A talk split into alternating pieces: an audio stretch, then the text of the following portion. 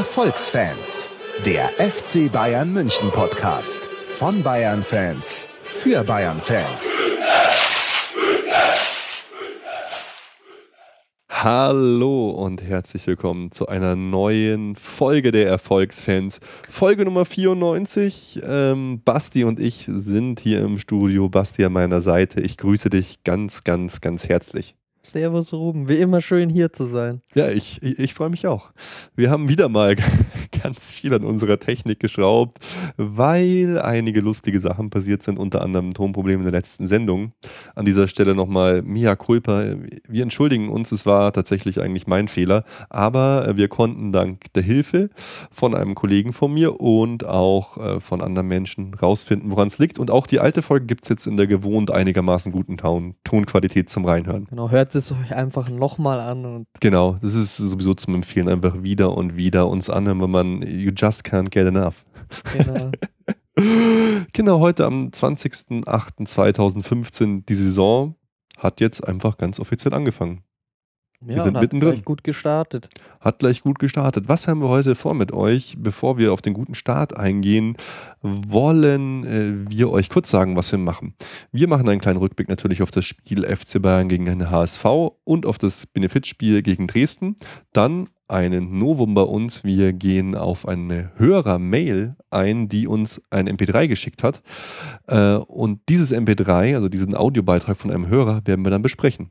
Und ich bin sehr gespannt, weil wir haben das aufgeteilt. Er hat sehr viele interessante Fragen, Ansichten und da diskutieren wir dann drüber. Da freue ich mich schon. Eine ja. Premiere wieder mal bei Absolut. den Erfolgsfans. Deswegen können wir es auch gleich jetzt nochmal sagen. Schickt uns Audios, schickt uns Mails, schickt uns bei Facebook, bei Twitter, liked uns, folgt uns, schreibt mal iTunes-Rezensionen.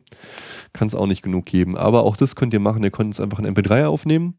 Ihr könnt uns die per Mail schicken, per WhatsApp, per Facebook. Wir sind eigentlich überall irgendwie zu erreichen. Danach wir uns immer. Genau.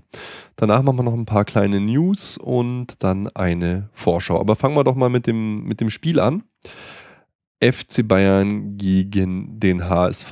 Der HSV hat ja schon so ein bisschen Angst, dass angegrillt wird, so früh in der, in der Saison. Aber äh, so schlecht haben sie gar nicht angefangen. Aber ich lese trotzdem erstmal, um das so ein bisschen einzuordnen von uns, ähm, unsere Aufstellung vor. Natürlich wie immer Neue am Tor, dann Lahm, Außenverteidiger, Jerome Boateng, Benatia, Alaba, Xabi Alonso, Thomas Müller, Robin, Vidal, Douglas Costa und Lewandowski. Ja, eigentlich schon eine Top-Aufstellung zu Beginn, oder? Auf jeden Fall. Und was mir sehr gefällt, dass Lahm äh, wieder als Außenverteidiger aufgestellt wird. Mhm. Also, das ist glaub, schön zu sehen. Das ist schön zu sehen für uns, aber ich glaube, ihm gefällt es weniger selbst. wer, wer hat so für dich gefehlt in der Aufstellung? Ähm, wer hat gefehlt? Ja, Ribéry ist immer noch verletzt, ja. man weiß nichts, äh, was los ist. Dann, wenn man jetzt liest, ähm, dass Bartstuber wieder ins Lauftraining kommt, dann denkt man sich natürlich auch, dass es schön wäre, wenn der wieder in der Startaufstellung mhm. stehen würde. Ähm, ja, sonst muss man sagen, ist es schon eine Elf, über die man sich nicht beschweren kann. Thiago? Siehst du nicht? Doch, auf jeden Fall okay. schon. Also ich hätte halt gehofft, dass wir mit äh, Thiago und Vidal starten, dass Vidal vielleicht ein bisschen weiter hinter ist und halt, dass wir halt um Alonso rumkommen. Ja, Wobei der auch kein schlechtes Spiel gemacht hat, muss man Thiago sagen. hast du auf jeden Fall recht. Dann ist es natürlich schon auch so, aber wir haben halt so viele gute Spieler, ne? Alle kannst du nicht aufstellen. Dass ein Götze spielt, wäre eigentlich auch schön. Also, hm. ich meine, er hat jetzt nie äh, die erhofften Leistungen gebracht, aber trotzdem wünscht man sich ja, dass er sie bringt und dann ist er eigentlich auch ein Kandidat für die Startelf. Hm. Bloß wo dann jetzt?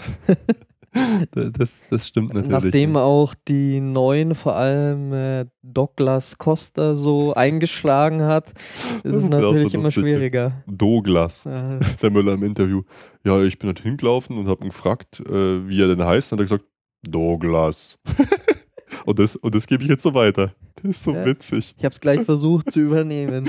Also ich ich glaube immer noch, er heißt Douglas, aber er wird es selber hoffentlich wissen. Also die äh, Kommentatoren haben es auf jeden Fall sehr ernst genommen mit dem Douglas und haben es übernommen. Ich liebe Müller einfach, es ist so schön. Naja, auf jeden Fall das Spiel, ich muss sagen, mh, mm, Ich fand den HSV gar nicht so schlecht. Der HSV stand tief, aber das war zu erwarten. Der HSV stand auf jeden Fall am Anfang recht gut und besser so als sonst in der Saison, weil in der Anfangsphase haben wir uns gegen ihr, Mai 4-5-1 war das eigentlich fast schon recht schwer getan, fand ich.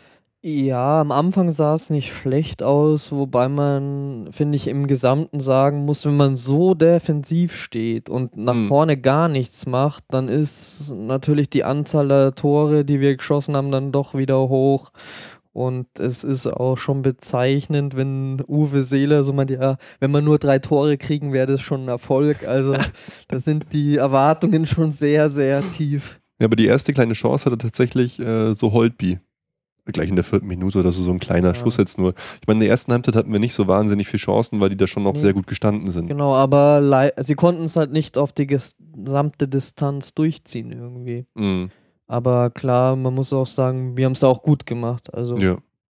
Und fast schon folgerichtig dann war es eigentlich so, dass halt ein Kon äh, nicht ein Konter, eine, eine Standardsituation dann durch Alonso zum ersten Tor für uns geführt hat. Ja, dann sah es erst so aus, als hätte Benatia es wieder wie in der Champions League gemacht mhm. mit dem Kopf, aber war die Schulter. Ja, ja gut, ob jetzt äh, Kopf oder Schulter ist mir eigentlich wurscht, aber ich fand's, ich finde es spannend, dass Benatia hier seine ähm, seine Kopfballstärke und Torgefährlichkeit, die er in der Serie A ja schon hatte, wieder irgendwie mhm. zurückerlangt und jetzt wieder das erste Tor macht. Barcelona Champions League war auch das erste Tor, so der, genau. der Türöffner, der halt immer sehr wichtig ist. Ja. Und hier jetzt auch. Überragend gemacht. Äh, kommen so Erinnerungen an Van Beuten hoch, ne? Unsere gefährliche ja Innenverteidiger. Ganz so krass wie Van Beuten würde ich ihn jetzt dann doch noch nicht einschätzen, aber es ist, es ist geil. Also ich war, ich war sehr, sehr begeistert, muss ich sagen. Und es ist immer gut, dass man bei Standards ja, dann so kopfballstarke Leute hat, weil gerade Schweinsteiger hat da natürlich schon eine Lücke hinterlassen. Auf jeden Fall. Und heute habe ich noch erfahren, im Benatia-Interview, dass der Verein ihn gebeten hat, hier seine Pistolenjubel zu unterlassen. Normal okay. hat er immer so mhm gemacht. Aber das darf er jetzt nicht mehr machen, äh, weil es zu kriegerisch ist. Aber er hat sich äh, entschuldigt und hat gesagt, er wollte niemanden damit bedrohen. Es ist nur so, er schießt die Tore schneller als ein Pistolenschütze. Er wollte niemand irgendwie angehen. Er, er zieht äh, schneller als sein Schatten, oder? genau. ähm, ja, und nach dem 1 zu 0 ging es eigentlich immer weiter mit uns, dass wir eigentlich auch stärker geworden sind und mit dem 1-0 dann in die Pause gegangen sind. Boah, da muss man auch noch kurz drauf eingehen, kurz vor der Pause und um die Pause ähm, rum war es ja auch so, dass hier diese, dass dieser unsägliche, wie heißt der denn, Spage oder so. Oh ja. Wie, wie spricht man den genau aus? Ich glaube schon Spage. Spage, ja. Die jetzt Spage, also dieses, seht's mir nach, dieses Arschloch einfach. Ey, weißt du, so ein Typ, der Marke Vollidiot, Vollproll, der halt da erstmal seinen eigenen Ordner in Leverkusen verprügelt hat, so jetzt dann da beim HSV spielt und sich einfach aufhört. Also das ist wirklich unsportlich geht es für mich gar nicht. Kassiert relativ früh die gelbe Karte mit einem mit Foul. Und dann, äh, als er da Lewandowski wieder wirklich wieder auf übelste Art und Weise fault, ich dachte echt, der Lewandowski muss runter. Dann tut er auch noch, beschwert er sich auch noch so. Weißt du, so, ja, komm, das war doch nix, äh, komm, hau ab und so. Also Wahnsinn. Das wäre eigentlich für mich glatt rot gewesen, was der abgezogen ja, hat. Ja, das ist schon sehr traurig, weil man ja doch irgendwie hofft, ja, Mai hat halt mal so einen Ausraster gehabt in Leverkusen muss auch gestehen, als Bayern-Fan habe ich jetzt nicht regelmäßig alle Leverkusen-Spiele verfolgt oder ihn, um mhm. jetzt zu schauen, wie war er denn sonst so. Aber wenn man das Spiel sieht, dann liegt es eigentlich nahe, dass er halt generell so ein Hitzkopf jetzt noch freundlich ausgedrückt ist. Und es war ja das Foul, dann war diese Szene mal da mit Müller auch, wo man auch schon wieder gemeint hat, jetzt rastet der gleich aus Stimmt, und fängt ja. dann eine Schlägerei auf dem Platz auf. Also sein ganzes Verhalten so total seltsam. Gerade, da würde man gerade denken, jetzt ist sowas passiert, dann dann hält er sich extra zurück, aber ja, überhaupt nö. nicht. Also, also, also, gar nicht. Ist auch lustig, was aus der HSV-Kabine wieder überliefert ist, dass er erstmal so, Louis Holtby sagt so, jetzt kommen Leute, auf geht's, auf geht's. Und er so, halt die Fresse oder ich hau den paar aufs Maul. Und dann, und dann oh, Idiot, wo, wollte er rausgehen und standen immer auch so diese ganzen Milchbubi-Fraktionen da um Louis Holtby. Mega hat er gesagt, aus dem Weg, ihr Pussys. Oh Mann, ey. Also der HSV wirklich. dann zu holen, das ist eine Katastrophe. Also was die, was diese Menschen mit dem Hamburger Sportverein gemacht haben, das tut mir so leid. Wirklich vor, vor Jahren war das noch ein grundsympathischer Verein. Jetzt finde ich also, keine Peinlichkeit wird ausgelassen bei den Vögeln. Dann holen sie noch so einen Mann. Ich verstehe schon, weißt du, du brauchst ja solche Leute auch vielleicht im Abstiegskampf. Ja. Aber es ist wirklich, also eigentlich darfst du so jemand keinen Aber Vertrag mehr wenn geben. sich so jemand sowas erlaubt, dann muss man eigentlich auch sofort abstrafen. Und wie Ja. du gesagt hast, dieses Foul war so übel. Du siehst so äh, richtig, dass er auf immer nur drauf, auf die Knöchel genau. geht. Der, der Ball ist weg einfach. Also Wahnsinn. Kann man nur von Glück äh, sprechen, dass da keine Verletzung bei rumgekommen ist. Voll. Also ich dachte echt in dem Moment, weil Lewandowski ist ja auch keiner, der dann mal so eine Hand hochreißt und sofort sagt, er ist verletzt. Aber da war es und da dachte ich auch, oh, oh, oh, jetzt ist was passiert. Aber zum Glück, so aus, ja. ein paar Minuten danach, äh, hat er dann das 2 zu 0 gemacht, in der 53. Minute. War ja auch eher, ja, so ein Zufallsprodukt. Ja. Ja, aber schön auch wieder, dass er jetzt gleich getroffen hat im ersten Spiel. Auch sehr wichtig, glaube ich, ja. Mhm, Gibt Aufwind. Ja, und ab dann war der HSV einfach nur noch im Hintertreffen. Hatte einfach keine Chance mehr, wurde ausgespielt. Dann begann auch die große Zeit von Douglas Costa mit Ja. seinen Raketenflanken. Nee, jetzt kommt noch eine neue Flanke dazu, seinen Außenriss-Schnibblerflanken. Oh, die war der Wahnsinn. Aber auch schon die ganze Entstehung von Mhm. dem Tor, wie er sich den Ball da an der Seitenlinie holt, so gerade noch schnappt und vorsprintet und dann diese krasse Flanke und Müller macht dann das Er war ein toller Angriff. Götze äh, wurde eingewechselt, liefert dann so den Pass, der jeder dachte, also ich dachte einfach, er geht ins Aus der Ball. Und er schafft ihn halt gerade Mhm. noch zu holen, zieht einfach Kratzt voll durch, irgendwie. schaut einmal hoch. Ich meine, wahrscheinlich gelingt ihm so eine Mhm. Flanke einmal und nie wieder. Und mit dem. Außenriss genau rein auf Müller. Tolles Tor. Also Wahnsinn. Aber super Vorbereitung. Krass, krass fand ich auch in dem Moment, wurde dann, es war ja, wurden dann äh, zwei Leute eingeblendet, nämlich mal äh, Ribery ähm, auf der Tribüne, der war schon extrem angesäuert, glaube ich, äh, ob, ob der Qualitäts, also zumindest wirkte es so. Und äh, ja, dann auch, auch Robben wirkte dann auf der Bank Mhm. nicht immer mehr so ganz froh, was der Douglas stimmt. da auf Er der, auf der so Außenbahn gefeiert. macht. Ja, auf seiner Außenbahn. Weil in der Folge hat er dann wirklich ja dann voll aufgedreht und hat seine Dribblings, seine Tempo-Dribblings da gestartet. Also, wow, das war ja, war ja Wahnsinn. Ja. Da waren wir schon begeistert beim Zuschauen. Ja, wir waren, wir waren wirklich, wir haben zusammengeschaut und so, ja, komm, Douglas. Nee, damals haben wir noch gesagt Douglas. Ja, Jetzt so, Douglas. er ist einfach wahnsinnig schnell, der Typ. Gell? Und eben die äh, Raketenflanken. Die Raketenflanken, ja. Ja, war, war schön. Und dann auch, das, das 4-0 war ja auch so toll. Es waren so viele so tolle Tore. Beim 4-0 hat man auch mal wieder die ganze Klasse von Thomas Müller gesehen. Lewandowski passt auf ihn so und er Ball ganz nah am Fuß, umkurvt Adler und schiebt ein. Da war ich auch total begeistert. Toller Ja. Assist von, von Lewandowski. Ich, ich glaube wirklich, so diese Saison starten so ein paar Spieler, die jetzt Probleme hatten, wieder richtig durch. Lewandowski, glaube ich, der geht richtig ab. Ich hoffe auch auf Götze, ich hoffe vor allem halt auch auf Thiago. Ich glaube, da geht was. Da freue ich mich einfach schon wahnsinnig drauf. Ja, und dann hat der Douglas sogar noch seine Bude gemacht.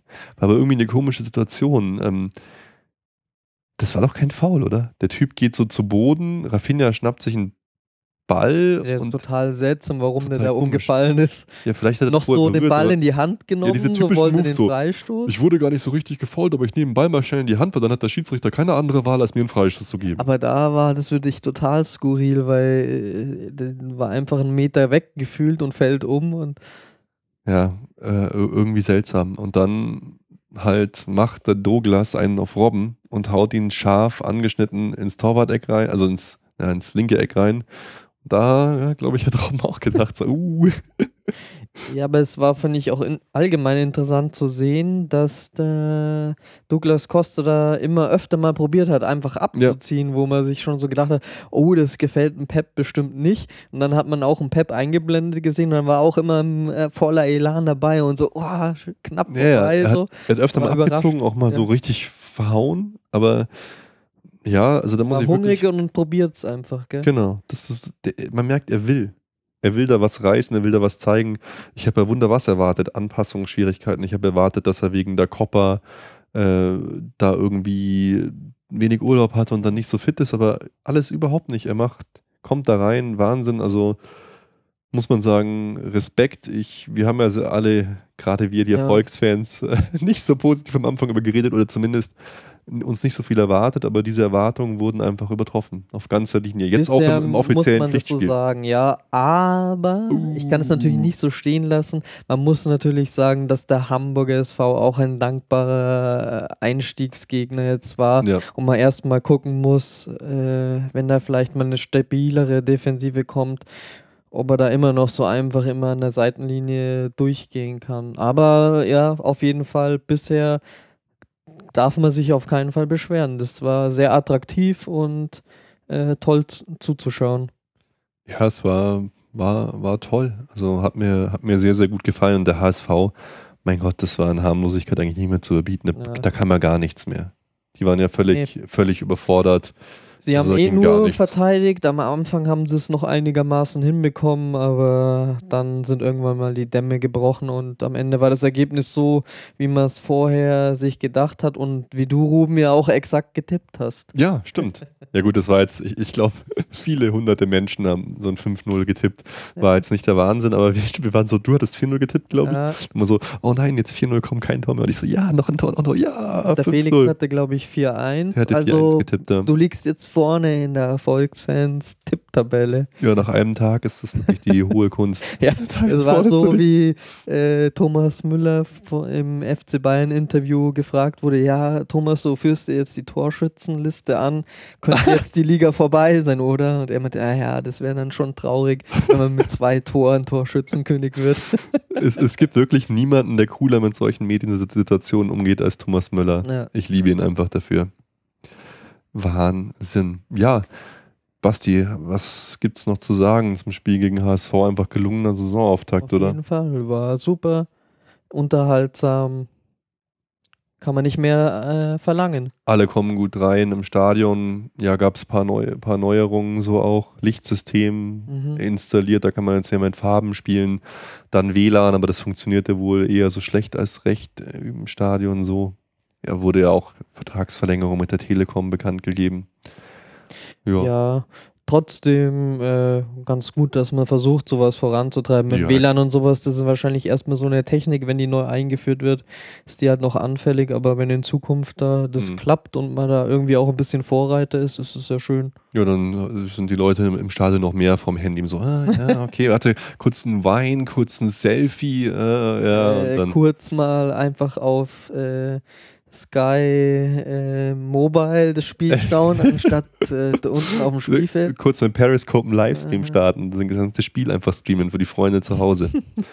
ja, das ist schon krass, die Tendenz, dass man da mal gar nicht mehr so viel von der Live-Situation miterlebt, sondern mit dem Handy macht, auch auf Konzerten. Das ist immer krass. Ja, das hat das schon wahnsinnig verändertes Verhalten. Ich sage jetzt auch nicht, dass ich da ganz unanfällig bin für solche Sachen, aber ich finde es immer eigentlich so ein, bisschen traurige oder ein bisschen schade, die Tendenz, dass es in die Richtung geht. Aber gut. Ähm, ja, wir sind auf Platz Nummer 1 der Tabelle am ersten Spieltag, so kann es weitergehen. Äh, besserer Start, na gut, besserer Start als letztes Jahr. Letzte Saison kann man nicht sagen, wenn man 2-1 gegen Wolfsburg mhm. gewonnen, das ist schon nochmal ein anderes Spiel, ein Fall. anderer Gegner auch. Vor allem, wenn man gesehen hat, wie sich Wolfsburg auch entwickelt ja. hat. Also sie haben auch das gehalten, was sie da ja. im ersten Spiel gegen uns gezeigt haben. Würdiger Gegner, der uns im Rückspiel äh, eindeutig besiegt hat und ja, Zweiter in der Bundesliga geworden ist. Zwar klar, mit einem relativ großen Punkteabstand, aber trotzdem meiner Ansicht nach ja immer noch der größte Konkurrent im Moment. Ja, absolut. Bundesliga. Aber es ist einfach gut, wir sind gut reingestartet. Es gibt, ja, ähm, beruhigt auch einfach äh, das, das Ganze so rund um Pep Guardiola und alles. Also das äh, finde ich einfach, ja. einfach richtig, richtig gut. Ich habe mich einfach gefreut. Es hat einfach wieder so Sacke Spaß gemacht dass Bundesliga wieder ist. Voll. Es wurde wieder Zeit, dass es losgeht. Jetzt muss ich nur gerade nachschauen, wie es hier äh, in der Euroleague-Qualifikation steht. Und äh, Otz BK führt tatsächlich immer noch gegen Dortmund 3 zu 2. der. Nor norwegische Vertreter Otz BK. Ha haben wir noch Zeit, äh, das Ergebnis zu drehen. super witzig. Äh, der, hier der Reus kriegt mehr Gehalt als der gesamte Verein von denen zusammen. Äh, und ist gar nicht dabei heute, glaube ich. Nee, er wird geschont, weil seine filigranen Beinchen sind dem Kunstrasen, Kunstrasen nicht ja. zuzumuten. Er wird sofort einfach zerbrechen. Ja, ähm, Basti, erzähl doch mal ganz kurz noch was zum Benefizspiel gegen äh, Dresden. Äh, genau, hat man jetzt am Montag war das. Genau. Ja? Und äh, ja, mal wieder äh, ein wohltätiger Zweck. Äh, alle Erlöse aus Tickets und Verkauf von Fanartikeln kommen äh, Dynamo Dresden zugute. Und Mai, es hat sehr stark geregnet, aber sag ich mal, das Wichtigste bei so einem Spiel, es hat sich niemand verletzt. Und ja, äh, wir haben uns schwerer getan als gegen Hamburger SV. haben weniger Tore geschossen. Und einen Schitz 3-3. Ach, schade, ja. diese Sensation bleibt aus. Ähm, ja, ist Mai eine nette Sache. Ja. Wie gesagt, wichtig, dass sich niemand verletzt bei so einem Spiel. Alle Beteiligten haben sich eigentlich positiv geäußert. Ja. Zwei Millionen sind, glaube ich, zu, zusammengekommen. Insgesamt geht es halt darum, dass Dynamo Dresden eine Rate zurückzahlen kann ich fand es einfach sympathisch. War, war einfach irgendwie eine witzige Stimmung. So auch die, die Bayern-Fans, so Dynamo Dresden verliert 3-1 und dann die Sprechchöre, ihr seid besser als der HSV und sowas. Oder auch, so weißt du, ähm, Thomas Müller und Co. machen sich äh, warm vor der Fankurve der Dresdner und alle applaudieren halt ja, und so.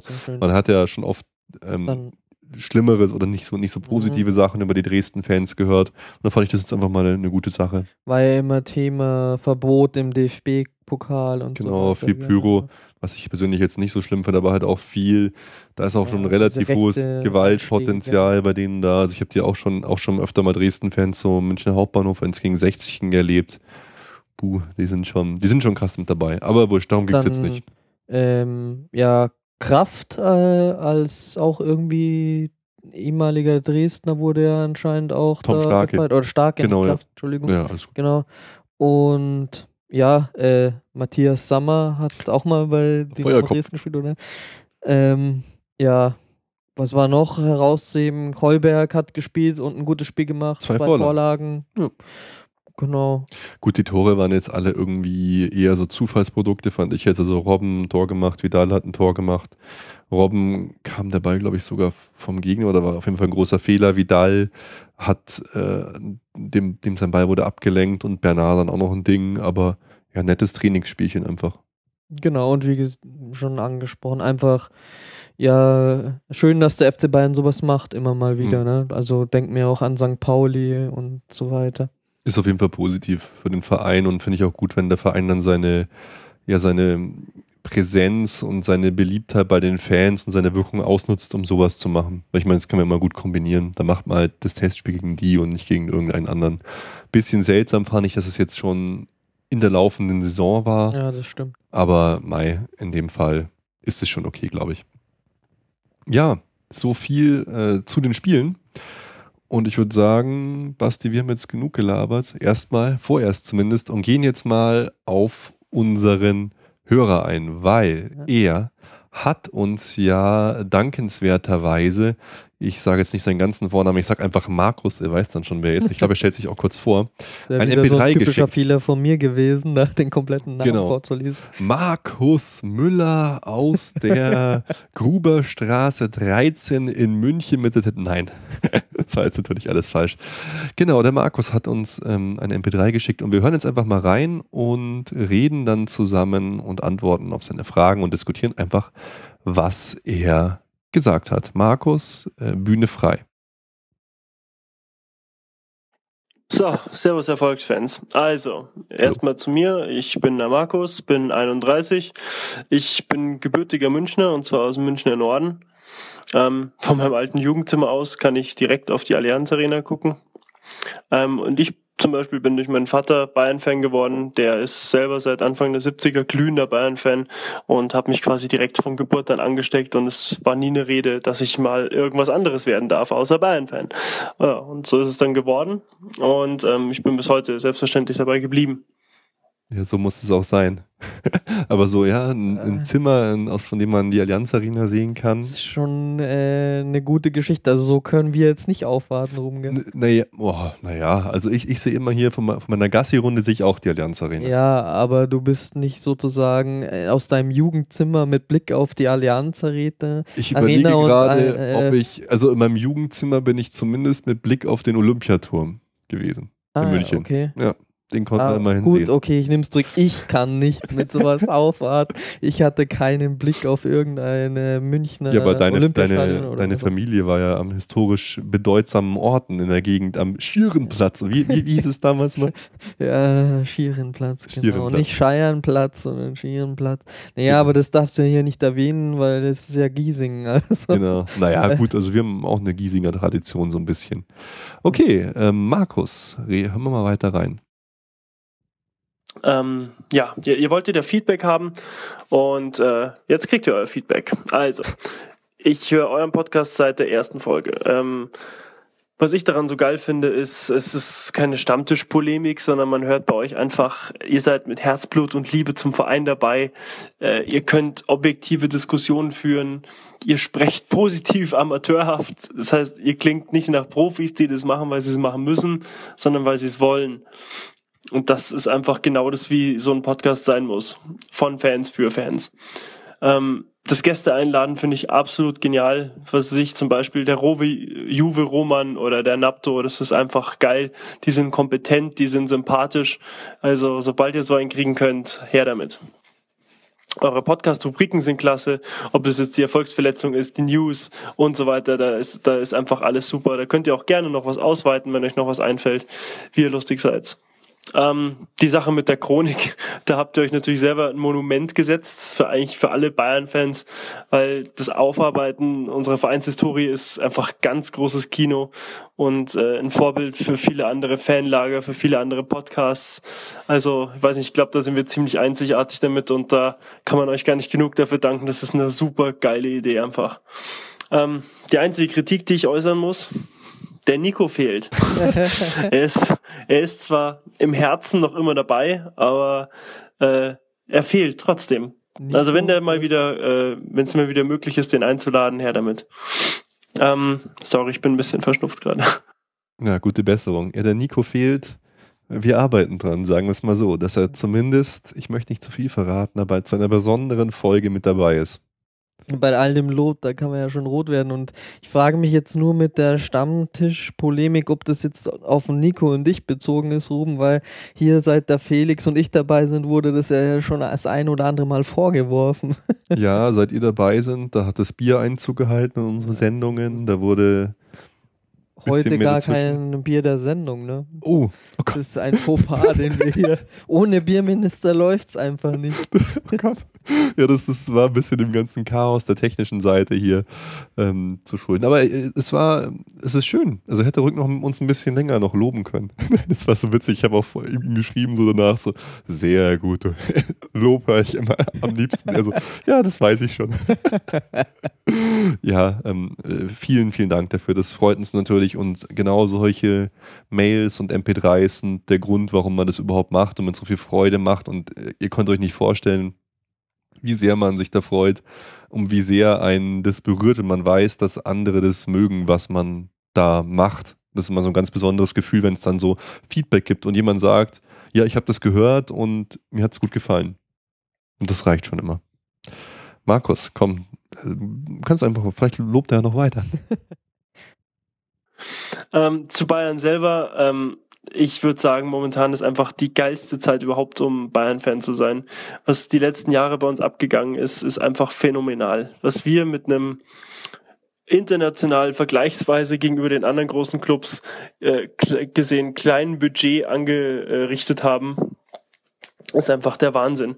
Wir sind so oft im Halbfinale gewesen, waren so oft im Finale, haben sogar das Triple gewonnen haben grandiose Schlachten geschlagen, sind nach bitteren Niederlagen wieder aufgestanden.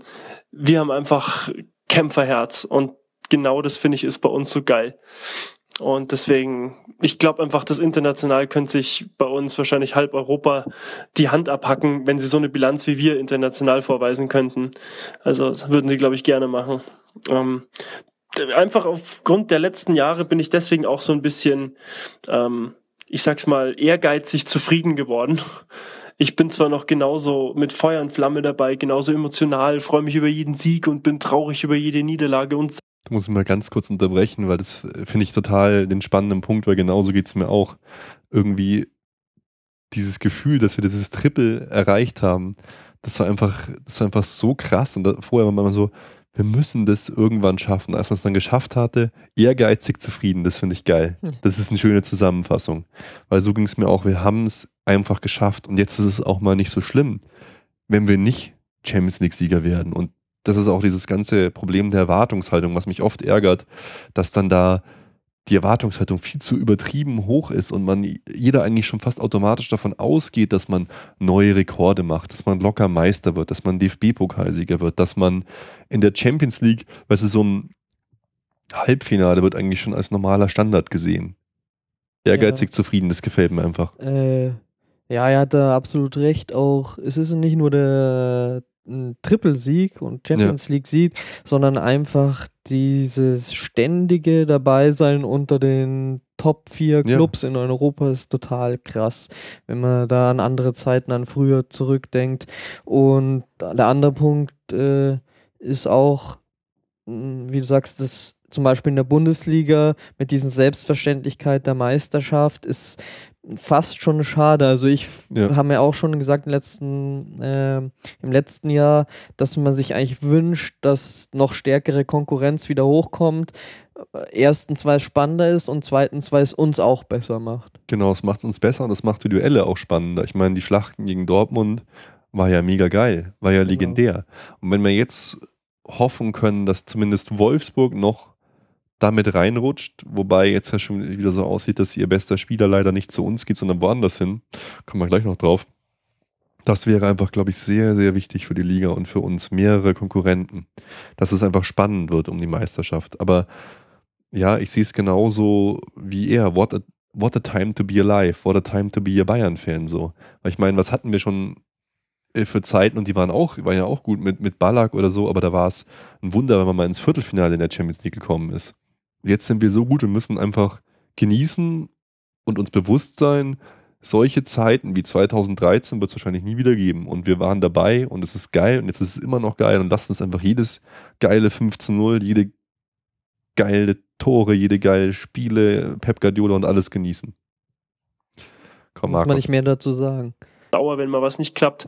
Aber trotzdem habe ich mittlerweile so ein bisschen, speziell seit dem Triple, so eine, so eine innere Gelassenheit. Mhm. So, mal, wenn es mal nicht läuft, okay, dann läuft es halt mal nicht, wir kriegen es schon wieder hin. Und da muss man den Verantwortlichen einfach mal danken, dass die diesen, diesen Erfolg äh, möglich gemacht haben. Und äh, ja, ganz speziell voran, meiner Meinung nach, Louis van Gaal. Ich glaube einfach, ohne ihn wären wir nie so erfolgreich geworden weil er einfach den Grundstein für die letzten Jahre gelegt hat von unserer gesamten Spielanlage ähm, und unter anderem danke auch an Jürgen Klinsmann, das menschgewordene Äquivalent zum Finale der Horm. Ähm, einfach, wenn wir nicht durch die bittere Hölle Klinsmann gegangen wären, dann hätten wir wahrscheinlich nie den Berg von Chal erklommen. Und ähm, der hat uns einfach wahnsinnig viel mitgegeben. Und ähm, das ist sehr, sehr gut. Ohne ihn wären wir jetzt nicht so weit. Ich glaube, der Kerl, der hört einfach die Erfolgsfans. Das sind genau unsere Reden. Fangal ja, absolut. hat, klar, am Ende war es dann statisch und hat nicht mehr alles so gepasst, aber er hat so viele gute und wichtige Dinge getan für uns. ohne das fleischgewordene Finale der Horm Klinsmann hätten wir nie den Berg Fangal erklommen. Mann, warum kommt nicht ich auf solche coolen Vergleiche? Wie immer, die Gäste oder die Hörer, die müssten eigentlich hier sitzen, Basti. Ja, siehst du es auch so oder? Absolut. Also für mich ist es genauso. Mit Fangal hat diese Erfolgsära, äh, die wir jetzt haben, angefangen, so für mich. Und äh, mit Klinsmann, da war ich jetzt sehr gespannt, als er den Namen ja, erwähnt hat. Was erzählt er jetzt zum äh, Jürgen? Äh, etwa was Positives oder? Äh, ja, kann ja nicht sein. Und dann dieser äh, super Vergleich.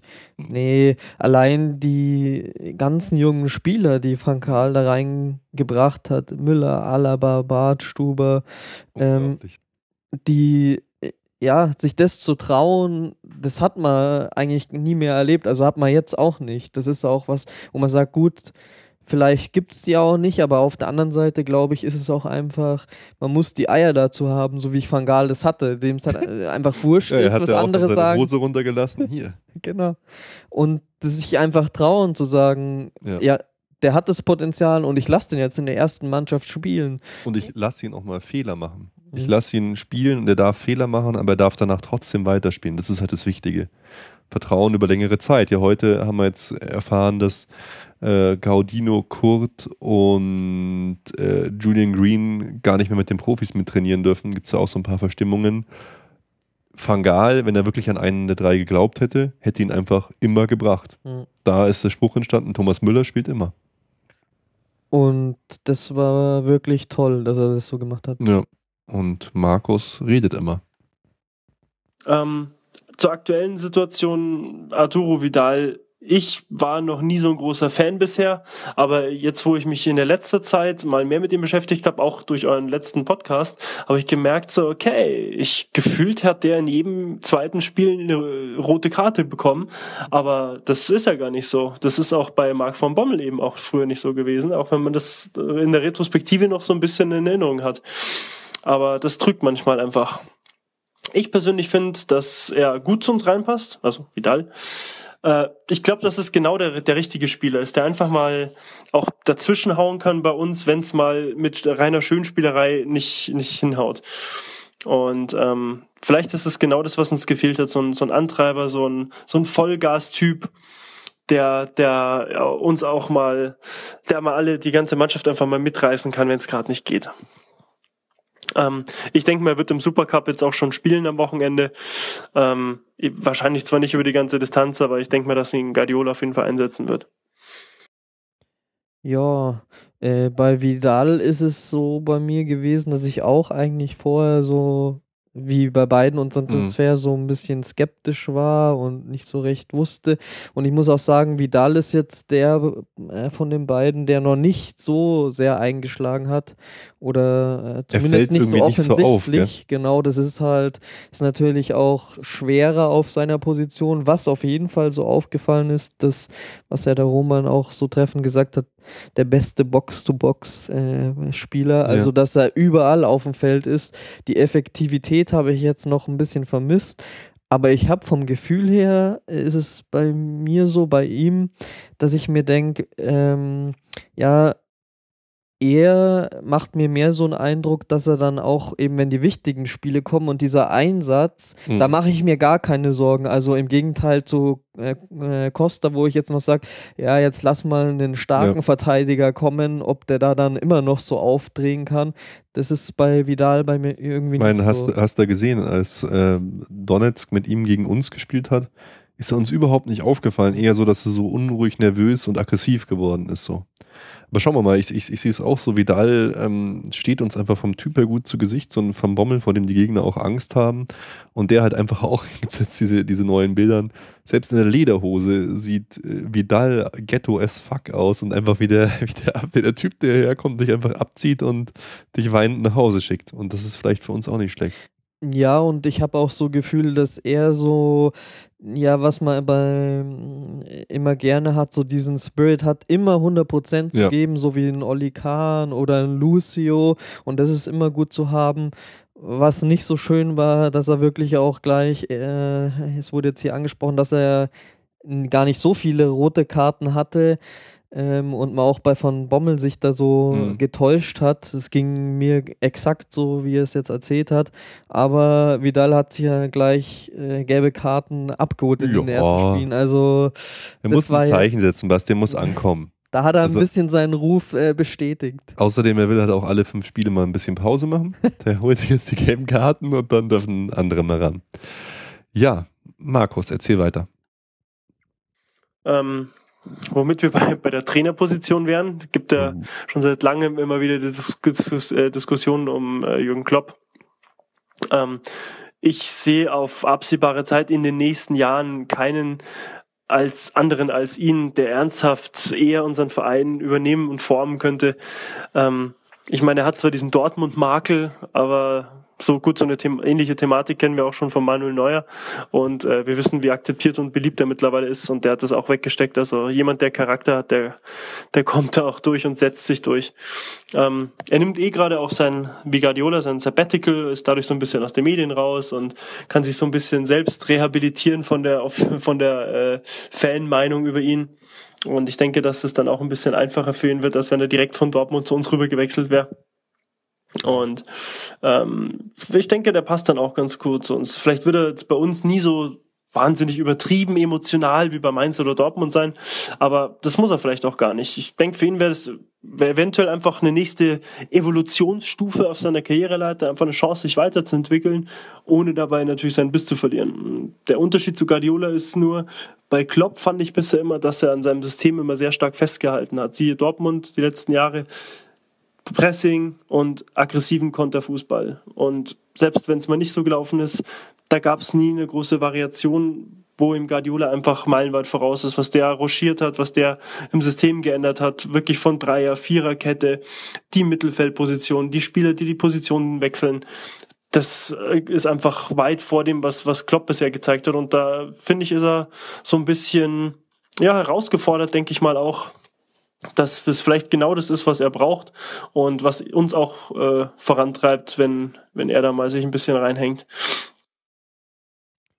Ja, Jürgen Klopp, die große Diskussion, die Trainerdiskussion. Ich finde es eh ein bisschen schade, dass die halt so aufkommt, weil weder Guardiola noch der Verein dafür klare Verhältnisse sorgen.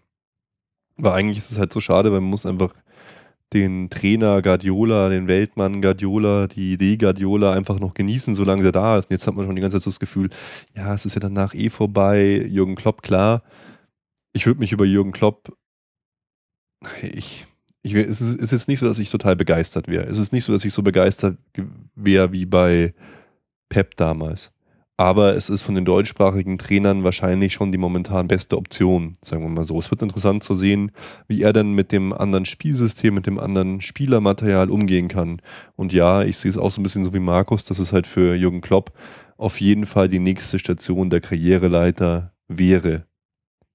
Äh, ich meine, alle reden irgendwie schon so, als wäre das alles so in trockenen ja. Tüchern. Vielleicht kommt es auch ganz anders, aber es deutet irgendwie doch viel darauf hin. Ich hätte jetzt auch eher erwartet, dass er mehr hier äh, eine Lobeshymne auf dem Pep anstimmt. Ja, Dabei genau. fängt er mit Pep an und dann geht es nur noch um, um, Jürgen Klopp. Das stimmt. Ja, ja. Das ist schon so. Und ja, äh, die Herausforderung für den kommenden Trainer ist natürlich sehr groß, aber das ist ja beim FC Bayern immer. Ähm, und noch zu dem äh, Festgefahrenheit von Klopp oder dass er nur ein System gespielt hat, äh, habe ich hier auch schon öfter gesagt. Ich finde aber auch, das hat der Pep auch. Klar, er hat schon dieses Rochieren oder so, mhm. aber einfach seine Philosophie vom Fußball, auf die ist er auch sehr starr. Und wenn man sich anschaut, äh, wie es uns gegen Madrid gegangen ist und gegen Wolfsburg, da hatte man dann auch das Gefühl, ja, wieso wird da nichts geändert? Wieso hält man weiter an diesem System fest. Ich habe lauter Ballbesitz gegen mhm. Real Madrid, aber zack, zack, Konter und äh, wir kommen zu keiner Chance. Aber gut, das ist auch äh, natürlich von außen die, die Laien sich dann, wenn mal ein Spiel verloren geht und es mal nicht so läuft. Ja. Ähm, ja. Ich sehe es, obwohl ich jetzt auch sagen muss, dass ich im Laufe der Zeit mh, hm, nicht mehr der größte Pep Verfechter äh, bin, äh, würde es mir genauso gehen. Pep ist ein anderer Paukenschlag als äh, Klopp. Äh, Pep auch, kommt ja. halt und hat mit Barcelona alles gewonnen, was du gewinnen kannst. Mhm. Äh, aber vielleicht sorgt es halt auch für so eine übertriebene Erwartungshaltung, weißt du? Ja, sorgt es bestimmt, aber es ist halt einfach so, er hat ein anderes Standing als ein Jürgen Klopp. Also mhm.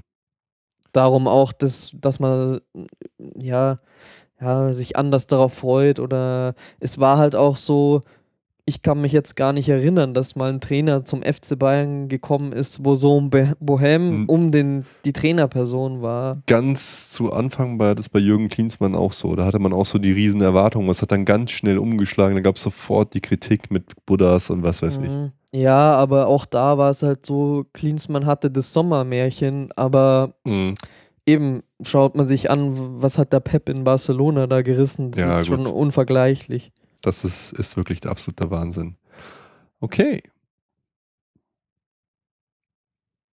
Ich denke auch nicht, dass wir jetzt momentan ein Problem mit Guardiola haben. Ähm, momentan in dieser Situation gibt es meiner Meinung nach eigentlich keinen besseren Trainer für uns. Ähm, ich finde weder das Gerede über zu viel Spanier im Team sinnvoll, noch die andauernde Nörgelei über seine nach hinten geschobene Vertragsverlängerung oder verlängert er, verlängert er nicht, wann, wie, wo. Ähm, ich glaube einfach, der Typ ist ein, ist ein Mensch, der im Hier und Jetzt lebt, der steckt gerade so in seinem kreativen Wahnsinn, wie er seine gesamten Fußballideen für dieses Jahr umsetzen kann der denkt vielleicht wirklich noch gar nicht so weit. Und der will jetzt erstmal mit dem Spielermaterial, was er zur Verfügung hat, mit einem gesunden Kader möglichst weit kommen und uns allen zeigen, dass es mit dem Kader richtig was zu reißen geht. Und ähm, ja, ich denke, das, denk, das kriegt er hin, wenn mal wirklich alle mal gesund zusammenbleiben. Kann man eigentlich nur dreimal auf Holz klopfen hier. Ich habe es das ein paar Mal öfter gemacht der gesunde Kader. Das wird echt spannend zu sehen, wie Guardiola dann damit umgeht, wenn er mal wirklich die Qual der Wahl hat, wenn sie alle da sind, wenn er jetzt vielleicht entscheiden muss, dass halt ein Ribri oder Robben vielleicht mal auf der Bank bleiben und ein Douglas Costa spielt. Wenn er entscheiden muss, dass ein Alonso draußen bleibt, wenn er auf einmal die Qual der Wahl hat. Das ist einfach extrem spannend. Da hat er schon recht. Das ist interessant, da wird, werden interessante Zeiten auf uns zukommen, wenn dann auch so Leute, ich meine, so Leute wie Martinez hat man ja fast, fast schon vergessen, finde ich. Also du hast die überhaupt nicht mehr auf dem Schirm, dass die überhaupt noch da sind. Ja, und das ist dann auch außer Frage, da sagt man, er will zeigen, dass man auch aus diesem Kader was mhm. rausholen kann. Also das ist, äh, klingt fast schon so, als wäre unser Kader nicht top besetzt, aber eben, wir haben ja einen Mega-Kader, also ja. wenn da alle fit sind, ist ja auch unser Reden jetzt gewesen von der letzten Saison. Wir waren so schon super. Mhm. Was wäre eigentlich gewesen, wenn alle Spiele da gewesen wären? Wäre also, es eine super, super, super, super Saison gewesen. Genau. Das nächste Thema, was zurzeit ja wieder groß äh, im Umlauf ist, die Identifikation mit dem Verein, die ganzen deutschen Idole, die uns anscheinend gerade alle abspringen. Schweinsteiger, Lahm, Müller. Ähm, Schweinsteiger ist weg, Lahm wird bald weg sein, vielleicht wird Müller wegverkauft. Nein. Ähm, und dann habe ich mir einfach nur mal gedacht, so wie waren es vor zehn Jahren? Hab da mal so einen Vergleich angestellt. 2005, also genau vor zehn Jahren, hatten wir elf von 25 deutsche Spieler im Kader. Das sind circa 44 Prozent. Damals waren zum Beispiel die größte Fraktion die Franzosen mit Sagnol, Ismail und Lise Razou. Da hat aber auch niemand davon gesprochen, dass wir zu viele Franzosen im Team hätten und demnächst alle Französisch sprechen müssen. Und wenn man sie mit dem jetzt vergleicht, 2015 sind 13 von 28 deutsche Spieler. Das sind circa 46, sprich zwei Prozent sogar mehr deutsche Spieler anteilig. Ähm, und Spanien ist in dem Fall die größte Fraktion mit vier, also auch nur einer mehr als damals bei den Franzosen. sehe ich jetzt also nicht so bedenklich. Und das nächste Thema mit der Identifikation, Müller wird ja angedichtet, ja, und er muss jetzt der neue Fußballgott werden, nachdem Schweinsteiger weg ist. Warum? Warum muss jetzt Müller in so eine Rolle gedrückt werden? Kann er nicht einfach so bleiben und sein Ding machen, wie er es immer getan hat? Wichtig ist ja nicht die Nationalität, sondern sein Wille, alles für den Verein zu tun. Klar ist es schöner, wenn zwei Drittel der Spieler deutsche Jungs aus der eigenen Jugend wären, aber das ist nun mal momentan nicht praktizierbar. Oder größtenteils nicht.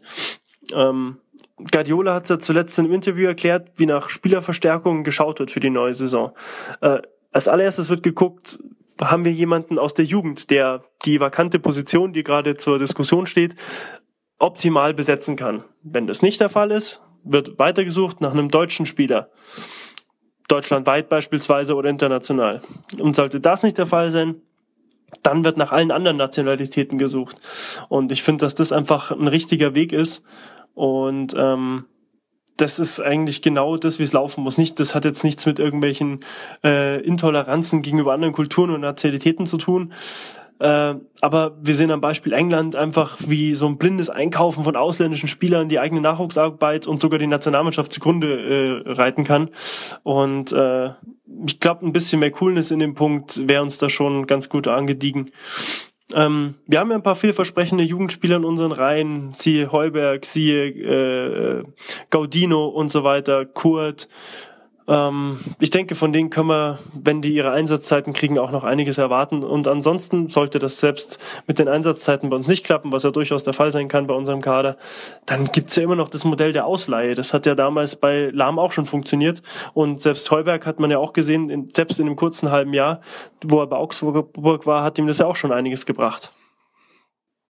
Ja, ist wieder so ein Punkt, wo es wahrscheinlich wie bei den gelben und roten Karten so eine selektive Wahrnehmung ist. Also ja. Ich habe jetzt die Statistik nie nachgeschaut, aber äh, ja, es ist so gefühlt, hat man das so einfach drin, dass es jetzt äh, immer mehr Spanier werden und mhm. dann geht ein Schweinsteiger und dann denkt man gleich, oh, und jetzt äh, haben wir gar keine Bayern mehr im Team. Ja, natürlich ist es schade, wenn ein Schweinsteiger ja. geht. Das ist ja unbestritten. Man war auch natürlich auch stolz drauf, wenn man dann sagen konnte, ja, bei uns sind lauter Jungs aus der Gegend, bei uns sind lauter Jungs aus dem eigenen Kader und so, fand ich schon toll, aber er hat da schon recht, ein bisschen mehr durch die Hose atmen, ein bisschen entspannter sein, ist natürlich schon angebracht. Man wünscht sich's halt immer, aber genau. am äh, Ende des Tages ist es ja auch, auch das, was er angesprochen hat.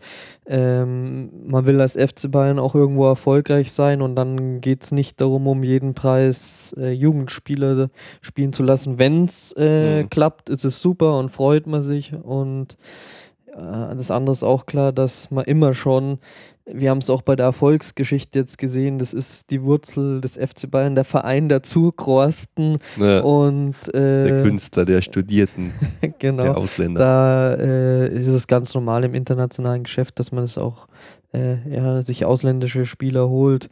Und ein Müller, ich weiß gar nicht, das habe ich jetzt gar nicht so empfunden, dass man da eher jetzt in die Rolle des Fußballgotts gedrückt wird. Ja, wollen sie schon so machen. Also auch Rummenigge und so haben das ganz bewusst gesagt, dass er jetzt hätte so hingehen soll, der ist unverkäuflich, er ist so Schweinsteiger-Nachfolger, ist auch in der Hierarchie aufgerückt und so. Aber ich finde, äh, Müller braucht das gar nicht, weil er schon so ja. für sich die Marke Müller ist eine ganz eigene Marke jetzt schon. Also Müllermilch äh, ja, einfach sein Typ, das, was du sagst, die Interviews, die er gibt, wie er sich überhaupt gibt, so nach außen.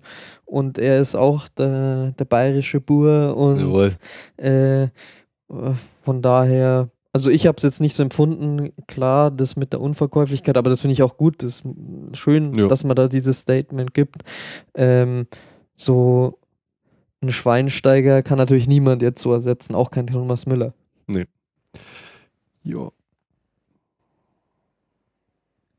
Naja, ähm, soweit jetzt erstmal die aktuellen Themen.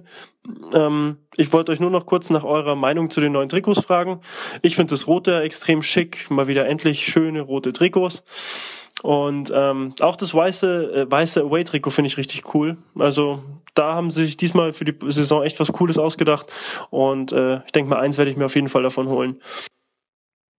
Ja, zum äh, Thema Trikots. Ähm, so ganz aus dem Bauch raus muss ich sagen, Trikot erinnert mich sehr an Bayer Leverkusen, aber ich finde das Rot einfach edel und die Trikots gefallen mir eigentlich ganz gut.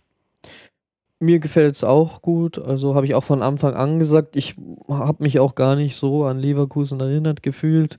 Vielleicht, weil ich die äh, Trikots allgemein dann nicht so gut im Kopf habe. Aber ich mag diese einheitlichen und ohne viel Schnickschnack ja, mit Streifen und Zeug. Und deswegen mir gefällt es auch. Mal schauen, vielleicht hole ich es mir. Das Away-Trikot, muss ich jetzt sagen, Mai, mhm. da ist es mir dann wieder eben mit dem Streifen in der Mitte und den Farbverläufen ist jetzt nicht so meins. Aber hässlich ist es jetzt auch nicht. Wir natürlich als äh, die Liebhaber der Erfolgsgeschichte müssen wir in die Vergangenheit blicken. Und äh, wenn man sich jetzt mal anschaut, wie sich unsere Trikots entwickelt haben, ganz am Anfang hatten wir tatsächlich ein blaues Trikot, dann ein weiß, also weißes Trikot, komplett rein weiß. Und dann, man sehe und höre und staune, hatten wir quasi schon das Trikot der Ära Klinsmann rot-blau gestreift. Und dann das war die aller, war eigentlich so die längste Zeit so, hatten wir fast ein rein weißes Trikot mit meistens roten Ärmeln. Und daher kommt halt auch das ganze rot-weiße Trikot. Wir wollen rot-weiße Trikot. Also ja, weiße Stutzen, rote Hose, weißer Torso, rote Ärmel, roter Kragen. Und das ist so der Klassiker. Und dass es da mal ein rein ganz rotes Trikot gab, wie jetzt, das war 63, 64 zum ersten Mal der Fall als Auswärtstrikot und dann als Heimtrikot zum allerersten Mal 75, 76 erst tatsächlich. Oder 74, 75 gab es auch schon mal so ein Trikot.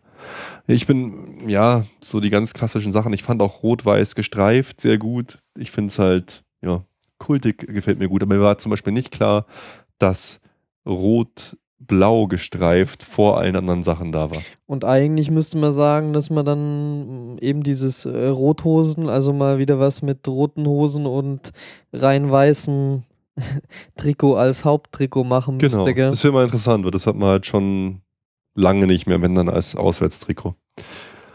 Okay. Ähm, ja, und bevor ich jetzt meinen ewig langen Monolog hier aufhöre, Ja. wollte ich euch bloß noch mal ein paar Anspieltipps für Podcasts geben. Entschuldigung, bin ein bisschen krank. Ähm, für, für genauso Fußballbegeisterte und Fußballfreaks, die die Jahreszeit jetzt überbrücken müssen, irgendwie, wo kein Fußball läuft oder wenig läuft oder selbst wenn man nur mal neben der Bundesliga-Saison ein bisschen Fußball hören will. Ähm, man, hechelt, man häng- hangelt sich ja immer so von Samstag zu Samstag oder von Samstag zu Mittwoch und so weiter. Und ähm, dann höre ich mir immer ein paar Podcasts an, um die Zeit zu verkürzen oder mich irgendwie weiter zu informieren und so weiter. Und neben eurem Podcast gibt's da halt noch ein paar andere coole. Das wären unter anderem der Reingemacht Podcast, der Rasenfunk, Spielverlagerung, Colinas Erben und zum Beispiel der andere Bayern Podcast, der große Fehlpass. Alles super kompetente, coole Leute. Also wer da den Hang hat, sich da wirklich reinzufuchsen, kann da auf jeden Fall zugreifen. Da ist auf jeden Fall immer für Unterhaltung gesorgt und das eigentlich auch immer auf einem sehr hohen ähm, Level. Ja, bleibt mir nur äh, zu danken für die Zeit, die ihr mir gegeben habt. Ähm, zu danken für den geilen Podcast, den ihr macht. Macht genauso weiter, ihr macht es schon richtig. Und ähm, ja, auf eine geile Zeit, auf eine geile Saison und natürlich den geilsten Verein, unseren FC Bayern. Macht's gut, Leute. Ciao, aus, Ende. Ciao aus Ende. Ja, äh, vielen Dank für deine tolle Einsendung. War sehr, sehr interessant. Auch die anderen Podcasts erwähnen wir natürlich gerne, dass man reinhören kann. Und hat uns wirklich viel Spaß gemacht. Schickt uns weiter solche Sachen. War, war toll, mit euch auf diese Art und Weise dann auch so ein bisschen, bisschen zu diskutieren. Ja, genau. Kann man nur Danke sagen. Äh, super Beitrag und gerne mehr davon. Ja, nach dieser kleinen Hörerepisode gehen wir noch ein paar äh, kurze News durch, würde ich sagen, Basti, oder? Komm, Ja, hau du ein paar raus. Das meiste haben wir eh schon so erzählt, wieder wie immer. Haben wir es elegant einfließen lassen. genau. Äh, ja, was los war. Sammer hat mal so ein bisschen sich positioniert und gesagt, Mhm. man soll doch ein bisschen Ruhe um das Götze-Thema einkehren lassen und lasst den Jungen spielen oder so. Da hat er das gesagt, wobei es dann äh, ja auch eher so ein.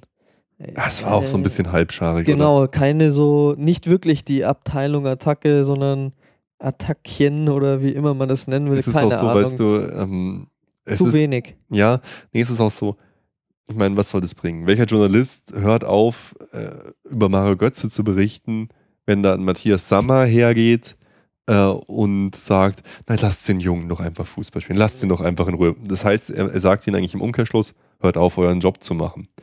Wie hätte es jetzt zum Beispiel ein anderer Mann gemacht? Ich, ich mag immer nicht drauf rum, wie hätte, es, wie hätte es ein Uli Hoeneß gemacht? Er hätte einfach mit irgendeiner total polemischen Aktion für eine derartige Unruhe auf irgendeinem Nebenschauplatz gesorgt, dass man über Mario Götze gar nicht mehr berichtet. Der wäre einfach ausgeflippt, hätte für irgendein Störfeuer gesorgt. Hätte zum Beispiel jetzt mal so völlig planlos, äh, hätte, hätte sich jetzt wieder angeboten, irgendwie auf Rudi Völler rumgehackt, hätte mit, mit Aule Alofs irgendwie irgendwas angefangen, um die eigenen Leute aus dem Fokus zu nehmen und den Fokus ganz gezielt auf ein anderes Thema zu setzen. Diese hohe Kunst der tiefen Schläge beherrscht Matthias Sammer noch nicht, muss man sagen, weil das wirkte auf mich eher so ein bisschen so amateurhaft, muss ich Ja, sagen. auf jeden Also da Fall. weißt du, da, Da normalerweise, wie, also sorry, wie, wie läuft sowas? Normalerweise setzt man sich dahin mit seinem Kommunikations-PR-Berater und sagt, okay, die Nachrichten werden gerade beherrscht von diesem und diesem Thema. Wie kriegen wir die Medien dazu, nach unserem Gutdünken zu berichten? Und dann überlegt man sich eine Kommunikationsstrategie, lädt die Leute ein, haut Pressemitteilungen raus, sorgt für anderen Gesprächsstoff. Dass sie das so nicht machen, zeigt mir eher, dass sie das gar nicht so ernst nehmen, den ganzen Trarada rum, rund um Mario Götze. Sie haben sich auch nie so wirklich klar positioniert, fand ich, war kein optimales Bild, was sie Genau. abgegeben haben. Das ist also, ich sag mal, das wäre natürlich äh, das Allerbeste gewesen, wenn man diese, das so Königsdisziplinmäßig gemacht hat, hätte, wie du es beschrieben hast, komplett abzulenken davon. Aber selbst wenn man das nicht macht und so ein Mhm. Statement, dann auch nicht so ein halbschariges Statement, dann muss irgend so ein Statement kommen wie, wir planen fest mit Mario Götze, er ist ja. Teil unseres Systems und er wird bei uns spielen und er wird erfolgreich sein. Irgendwie so, so richtig man, man, das man kann ja sogar sagen, und nicht so, lasst ihn spielen. Genau, man kann ja sogar sagen, gebt ihm Zeit, aber man muss halt sagen, wir glauben zu 100% an ihn, er wird sich beim FC Bayern genau. durchsetzen, er ist der Wahnsinn, aber lasst ihm Zeit. So genau. kann man genau. das machen. Aber die Art und Weise war einfach halbscharig. Halbscharig trifft es einfach ganz genau. Good Eine News. wirklich äh, schöne und wichtige Neuigkeit. Badi hat erstmal wieder am Mittwoch ein leichtes Lauftraining absolviert. Rasen unter den Füßen. Seit dem 6-1 gegen Porto. Oh Mann, krass. Verletzt. Der Badi. Also, ich, ich, er soll einfach Spielbar, er soll einfach gesund bleiben. Aber ich kann es, es ist, es so, es ist fast wie bei Schweinsteiger. Dran, Man sieht ihn spielen, denkt sich ganz einfach so, oh, oh, oh, oh, oh, oh. Und das ist schon psychologisch, glaube ich, auch schwierig. Ich wünsche ihm einfach das Allerbeste, weil ich finde ihn so legendär. Ich finde seine weiten Bälle, seine Spieleröffnung finde ich sehr gut. Da hat er einfach einem Benatia doch noch was voraus. Obwohl der jetzt natürlich auch andere Qualitäten mit sich bringt, muss man auch sagen. Aber der, der finale starke Mann neben äh, Boateng wird noch gesucht. Hier der eine Transfer, der mit uns ja auch mal in Verbindung gebracht worden ist, dieser Wahnsinnsspieler von Valencia, Otembea oder wie der heißt ist jetzt leider jetzt auch zu Man City gewechselt. Kaufen mal, einfach alles. Mal, mal eben so, ja, die kaufen wirklich einfach alles. Und da wird es jetzt interessant sein zu sehen, weil zumal ja Dante vielleicht jetzt sogar noch zu Leverkusen mhm. wechselt und da im Gespräch ist, was, wobei ich das schon ein Risiko fände, weil wen haben wir dann, wenn Dante weg ist? Dann haben wir halt Boateng, Benat, Benatia, dann haben wir einen Bartstube, der noch nicht fit ist, wir haben einen Martinez, der noch nicht fit ist. Dann haben wir natürlich die Option der Dreierkette und Das ist eigentlich die Alaba. einzige Alternative im Moment. Uh, aber hm, ist schon krass. Ehrlich, ja. Ja. Die Bayern-Damen gewinnen das Valais, den Valais Women's Cup gegen Olympique Lyon. Herzlichen Glückwunsch. Ja. Ja, und die anderen Dinge haben wir schon erzählt. Es gibt noch drei äh, sehr interessante Punkte. Einmal die Setzliste der Champions League ähm, manifestiert sich so langsam, da kann sich noch einiges tun, aber momentan äh, sieht es halt so aus, ähm, dass also die, die Töpfe wie gezogen wird, da könnten schon echt einige brutalste Knaller Gruppen rauskommen. Also im Top 1 sind halt Barcelona, Chelsea, Bayern, Juve, Benfica, Paris, Zenit St. Petersburg und PSW Eindhoven. Wenn ich jetzt mal so durchschaue, was könnte denn so eine Horrorgruppe sein für uns? Da könnten im Pot 2 zum Beispiel Real Madrid auf uns warten. Dann im Pot 3 tatsächlich gar nicht mal so mega starke Vereine. Galatasaray würde ich dann noch sehr weit oben dabei sehen und dann Pot 4 so Vereine wie AS Rom. Also teilweise sind halt jetzt so Vereine wie PSW Eindhoven und St. Petersburg oder Benfica, die halt normal nie in Top 1 gewesen wären, jetzt in diesen Top 1 gerutscht. Und dafür sind dann im Top 2 Vereine wie Atletico Madrid, Real Madrid, Manchester United, Manchester City. Wahrscheinlich wird es am Ende für Ey, uns Ruben, wieder. Ich kann dir schon sagen, Manchester wie unsere City. Gruppe aussieht. Ja, okay, komm. Genau, also du hast schon richtig angefangen. Manchester City, Schachtier Donetsk und. AS Rom. Genau. Oh Hoffentlich kommt Celtic weiter, dass wir nach Glasgow fliegen könnten. Das wäre der Wahnsinn. Ja, statt AS Rom haben wir noch natürlich noch Bate Borisau, wenn es dann klappt. Ja, da, da, da, fliegt sowieso für uns schon wieder so viel weg, was nicht passieren kann. Naja, völlig wurscht. Er darf ein Teufel nicht an die Wand. Nächsten, also äh, Freitag in einer Woche und morgen in einer Woche wird dann ausgelost. Aber apropos Hammerlose mögliche, im DFB-Pokal hat oh. uns gleich erwischt, würde ich mal sagen. Ne? In Wolfsburg. Ist schon Geil. ein krasses Los und gleich mal jetzt am Anfang der Saison ein richtiger Härtetest auch für ein Pep jetzt. Ist also. vielleicht gar nicht so schlecht, aber wir sollten jetzt in der zweiten Runde vom DFB-Pokal scheitern, wäre das gefundenes Fressen für die Medien. Pep ist da, Pep ist da super unter Druck. Das ist krass. Richtig krass. Richtig krass. Also in, in Wolfsburg erinnern wir uns ans letzte Spiel in Wolfsburg 4 zu 1 verloren. Da war allerdings, Achtung, perfekte Überleitung, incoming ein Kevin De Bruyne noch bei Wolfsburg. Und es sieht jetzt leider so aus, als würde tatsächlich Kevin De Bruyne, was sehr schade ist für die Bundesliga und für den FC Bayern, zu Manchester City wechseln. Und da muss ich sagen, also sind zwei Perspektiven. Einmal bin ich äh, traurig, dass er der Liga nicht erhalten bleibt und ich bin auf eine gewisse Art und Weise schockiert, dass wir es nicht mal mehr schaffen, die Stars der Bundesliga zu uns zu holen weil ich weiß, wir wollen ihn unbedingt haben. Ich weiß, Da ist die, die gute Connection mit Winterkorn bei uns Aufsichtsrat, dort äh, auch im Vorstand mit dabei und so. Ich dachte eigentlich, das ist in komplett trockenen Tüchern, dass Kevin De Bruyne nicht diese Saison, aber nächste Saison zu uns kommt. Und da bin ich wirklich von den Socken, muss ich sagen. Das ist total ätzend und man hat jetzt wirklich so dieses Gefühl, ähm, seit diese Tabelle mit den TV-Geldern da rausgekommen ja, ist und man es gelesen hat, das bewahrheitet sich jetzt alle, alle Befürchtungen, die man jetzt hatte. Premier League kauft einfach alles weg, was Für es die, gibt. Die kaufen ja selbst so Zweitklass-Mannschaften äh, aus der zweiten Liga in England, kaufen so totale Nulpenspieler, so, keine Ahnung, Rufen Hennings oder so, für zwei, drei Millionen Euro einfach, weil sie es einfach können die schmeißen einfach alles mit ihrem Geld zu. Das ist echt eine krasse Entwicklung. Es ist auch, also, ja, weiß ich nicht. Und ja, ich glaube, äh, es gibt kaum jemanden, der sich nicht gewünscht hätte, dass äh, De Bruyne zu uns kommt.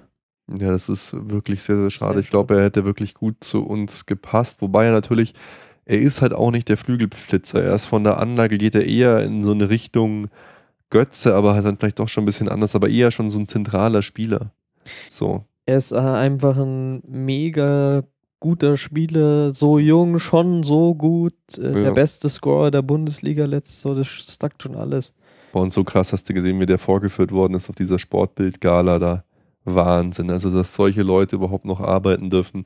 Weißt du, da hast du auf der Bühne, gut, er ist selber ein Profi, aber in dem Moment war halt eine Live-Situation, da hast du einen, der die Mutter, der Muttersprache nicht mächtig ist wo du ihm mit jeder Pore ansiehst, der fühlt sich in, in, dieser Position auf dieser Bühne nicht wohl und er will jetzt, tut jetzt einfach alles, um da rauszukommen. Und da, da bist du, da bist du dann als Moderator so freundlich und so professionell, dass du dann einfach sagst, ich, sprechen Sie mir nach, ich, Sebastian Rampf.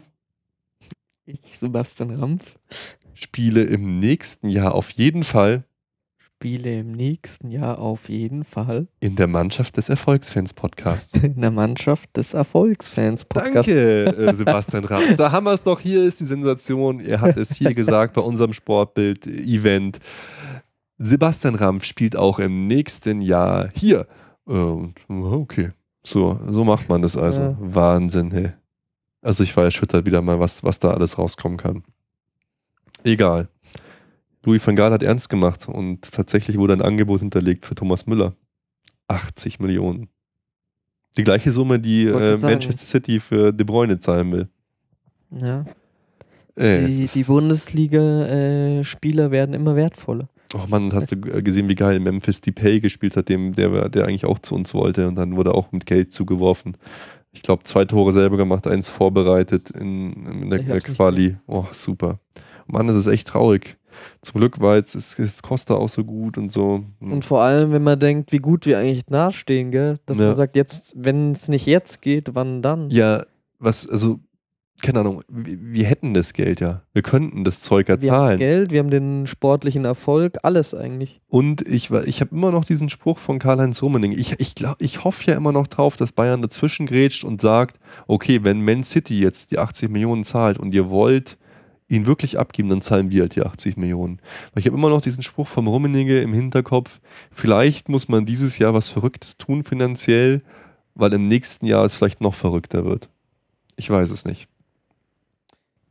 Äh, das wäre äh, ein Strohhalm, an dem man sich ein bisschen noch klammern kann. Ja, aber verrückte, verrückte finanzielle Fußballzeiten. Basti, ich würde sagen, wir sind schon fast durch. Jetzt am Wochenende spielen wir in Hoffenheim. Wie sind denn da so deine Ausblicke oder dein Ausblick? Ich schreibe schon mal hier, ich notiere schon mal Hoffenheim, Bastis äh, Tipp. Der, äh, ja hier gegen die Löwen aus dem DFB-Pokal oh, geflogen sind. Bande. Das heißt, äh, gefundenes Fressen oder wie? Nee, daheim oder auswärts in Hoffenheim.